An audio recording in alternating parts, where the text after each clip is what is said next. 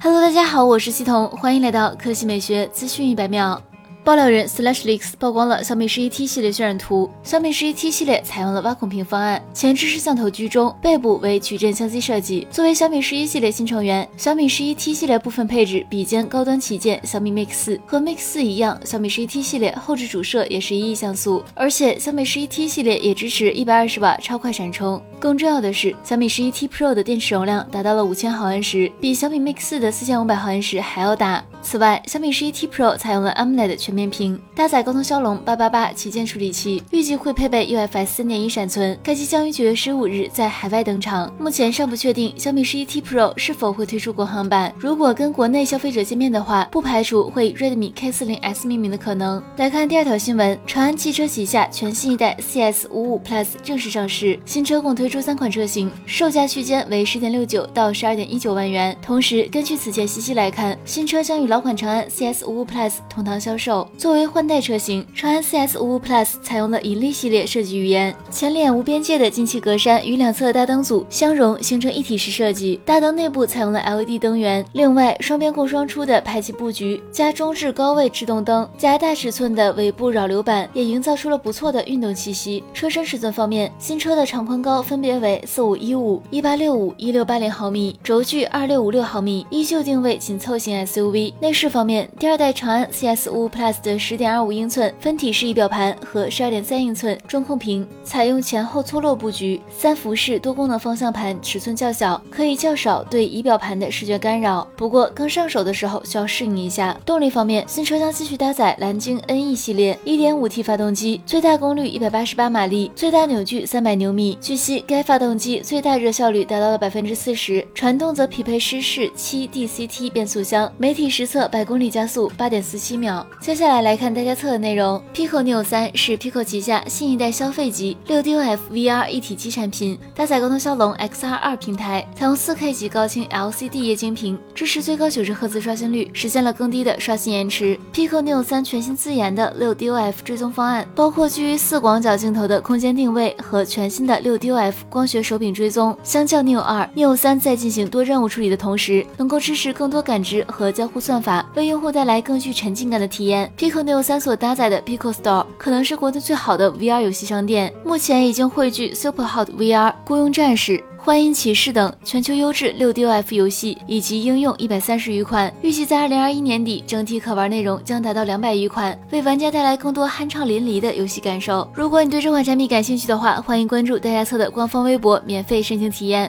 好了，以上就是本期科技美学资讯一百秒的全部内容，我们明天再见。